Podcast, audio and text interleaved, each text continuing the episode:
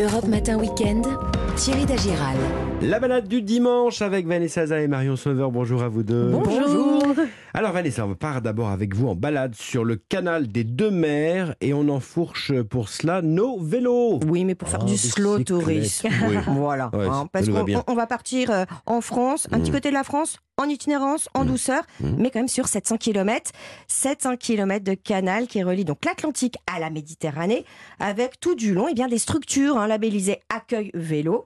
Et euh, grâce à ce canal des deux mers, eh ben, on va quand même traverser deux régions, sept départements. Allez, on révise notre géographie, Alors, ça veut dire. Charente-Maritime, Gironde, Pas mal. Lot-et-Garonne, Mm. Tarn-et-Garonne, Haute-Garonne, Il est Aude. fort. Oh là il est là, fort, il est mais fort. 10 sur 10 Tellement facile quand dis donc. justement, et en rouge en plus.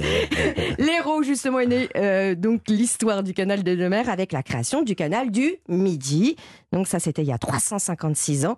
Euh, c'est le plus ancien canal encore en fonctionnement en Europe et euh, c'est à un biterrois que l'on doit ce chef-d'œuvre. Pierre-Paul Riquet, Euh, il a su trouver l'idée de génie qu'aucun n'avait trouvé auparavant Ouais.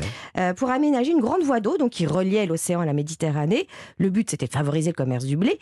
Il a trouvé ça grâce à un fontainier de la Montagne Noire, c'est-à-dire qu'il a trouvé le point du partage des eaux. Les Mhm. eaux partaient dans un sens et dans l'autre. Donc, Eureka, c'est Ouais. comme ça que tout a pu Ah, bien. Bon, il y a eu quand même aussi le feu vert de Louis XIV, évidemment. Ça aide un peu. Oui. Voilà, qui a financé. Et il a été construit en combien de temps? 14 ans. Ah ouais. 14 ans de travaux.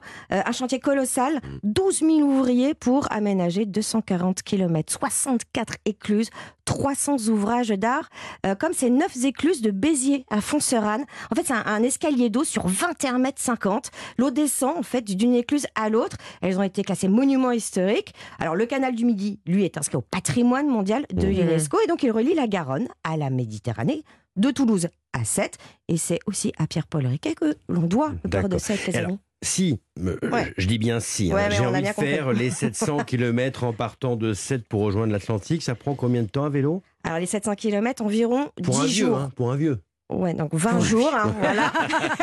Ouais, c'est pas mal, 10 sans- jours, en vrai. Sans compter les spots, les visites que vous pouvez évidemment faire sur les six tronçons, les 30 étapes.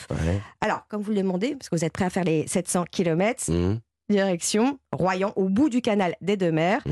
Euh, là, vous allez cheminer en plus sur les balcons des sueurs de la Gironde pour rejoindre Royan, qui est une station balnéaire, en fait, un peu à double visage. Bah oui, pourquoi à double visage? Alors parce qu'en fait, il y a une partie qui est restée figée au temps de la belle époque, avec Ah euh, oui, ces villas balnéaires hein, qui se Mhm. dressent encore euh, face à l'océan, et puis l'autre qui est littéralement le fleuron du modernisme des années 50. Euh, 80% de la ville a été reconstruite après 45, hein, vous en doutez, et ce modernisme est inspiré de l'architecture brésilienne. Et donc je vous recommande justement de suivre les visites euh, guidées architecturales qui sont passionnantes. Euh, Charlotte de Charette, qui est responsable du service patrimoine de la ville de Royan, vous donne un avant-goût de, de ces pépites Allez.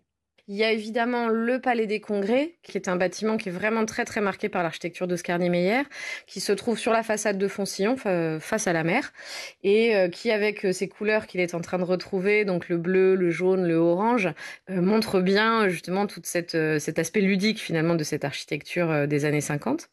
Euh, je pense aussi aux villas, il y a un certain nombre de villas des années 50 qui sont très étonnantes, qu'on croirait sorties parfois d'un film de, de Jacques Tati. Donc il y a la villa Gripin, par exemple, euh, qui se trouve euh, pas très loin du Palais des Congrès d'ailleurs, ou aussi la superbe villa Boomerang, qui est dans le quartier du Parc, euh, où là, il y a une piscine en dessous. Enfin voilà, il y a, il y a vraiment cette architecture qui finalement pourrait être euh, au Brésil, mais aussi euh, en Californie. Bon, et c'est pour ça qu'on l'appelle la ville la plus 50 de France. Mmh. Une adresse, une adresse Allez, pour dormir. l'Austréal, un bed and oysters, un bed and breakfast avec des huîtres. D'accord. Voilà, entre le port Ah ostréicole oui. de la Grève et le centre-ville de la Tremblade. Et c'est une maison typiquement charentaise. Et si vous avez besoin d'aller plus loin, vous avez le guide du routard qui a sorti Ouais. un, un guide sur le canal des deux mers à vélo. Vélo. Merci Vanessa. Marion, on va euh, en Normandie dans l'Orne Oui, je vous emmène chez le champion de France du saucisson Eh oui. classique, Et direction. Saint-Ouen de Sècherouvre chez Jérôme Le Poivre de Mmh. la ferme Les Cochons sont dans le pré. Ouais. Euh, C'est lui qui vient de remporter donc le premier championnat du saucisson classique organisé par l'amicale du sauciflard. Ça ne s'invente pas, n'est-ce pas? Deux autres saucissons ont été récompensés, celui de la ferme du Montet dans l'Aveyron. Ah, bon. Ça, c'est une saucisse sèche euh, euh, bœuf, oignon.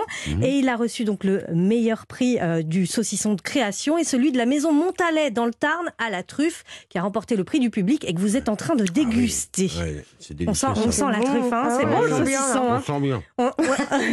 On est à la bonne heure pour, euh, pour commencer à, à Ah bah, le déguster. avec le café au lait, c'est heure, On est fantastique. bien. Mais moi, je vous ramène donc en Normandie et c'est Oui. pas un hasard si Jérôme Le Poivre a remporté euh, ce prix de la charcuterie préférée euh, des Français. Il élève des cochons, mais pas n'importe lesquels, des porcs de Bayeux, Mhm. une race très rare puisqu'il n'existe en France que 189 truies. Jérôme Le Poivre en possède que 8. Ce sont des cochons rustiques blancs aux taches noires, aux oreilles un petit peu tombantes. Ils ne vivent qu'en extérieur. Les porcs de Bayeux gambadent dans les vallons euh, du Perche où ils grignotent l'herbe. Et Jérôme Le Poivre les nourrit aussi avec des céréales qu'il fait pousser comme du blé ou, de l'orge. Et à quel moment ils sont prêts pour être abattus alors? Alors il faut qu'ils atteignent un, un bon poids, donc c'est entre 130 et 140 kilos. En fonction du cochon, c'est entre 14 et 20 mois. Ils sont ensuite transformés notamment en saucissons. Jérôme Le Poivre. On fait abattre deux à trois cochons par mois qui passent tout entier en saucisson. On retire uniquement les deux filets mignons. Ça veut dire que les, échines, les rôtis, les jambons, les, pièces maîtresses passent euh, entièrement en saucisson. On met pas uniquement des bas morceaux. Et le taux de gras, le charcutier qui me fait ça chez, chez Chaillou, il s'appelle Eric, Eric Lagoutte. Il a vraiment la bonne main pour faire tout ce qui est dosage, pour faire tout ce qui est assaisonnement, l'affinage. Euh, Le prix vient en partie à lui aussi parce que moi je suis éleveur, je suis agriculteur. Et lui, il sublime nos animaux dès qu'il les a dans ses mains. C'est un super mec. Ouais, bravo à, à tous les deux. Les- la viande des porcs de Bayeux est bien persillée et rosée, presque rouge. Et donc, on a un saucisson de, de cette couleur. Et vous retrouvez donc les produits de Jérôme Le Poivre dans les épiceries fines de la région et sur les marchés de Mortagne Alors ça se cuisine comment ce saucisson sec Alors, ça se cuisine pas vraiment. Bah hein. oui. C'est bon à l'apéritif Ah, ou bah, avec une petite tranche euh, de pain avec un, un peu de beurre salé. On n'est pas loin Mmh. de la Bretagne. Mais pour changer, moi, je vous propose de déposer quelques tranches dans votre assiette et de le consommer comme une viande à part entière et de l'accompagner, pourquoi pas, d'une salade de pommes de terre. Saucisson, pommes de terre, ça fonctionne toujours très bien. Très bien. Alors pour cette salade, on va Oui. commencer par faire cuire à l'anglaise les pommes de terre dans un grand volume d'eau froide. À l'anglaise, ça Oui, s'appelle. savais c'est ça. Grand volume d'eau froide avec du sel, on porte à ébullition. Et quand les pommes de terre sont cuites, on les épluche, on les coupe en rondelles, on leur ajoute des petits oignons émincés, des- de la ciboulette, on met le saladier au frais. Ensuite, vinaigrette, moutarde et moutarde, vinaigre, huile, sel, poivre. Petite astuce, on fouette avec la fourchette pour qu'elle soit bien émulsionnée à la lyonnaise. On mélange cette sauce aux pommes de terre. Il n'y a plus qu'à servir, on À est prêt. Allez, merci. On retrouve la recette sur europe1.fr. C'était chouette de passer cette année avec vous. Merci. On, merci on était à vous ravis deux. aussi. Et on se retrouve bien sûr dès le 11 juillet. Euh, toutes les deux, vous serez là à mes côtés, 6h43, 8h48, euh, pour euh, se faire quelques bonnes balades en France avec vous. On sera ensemble et ça, c'est chouette. Avec grand plaisir. grand plaisir. Bon dimanche. Bon dimanche.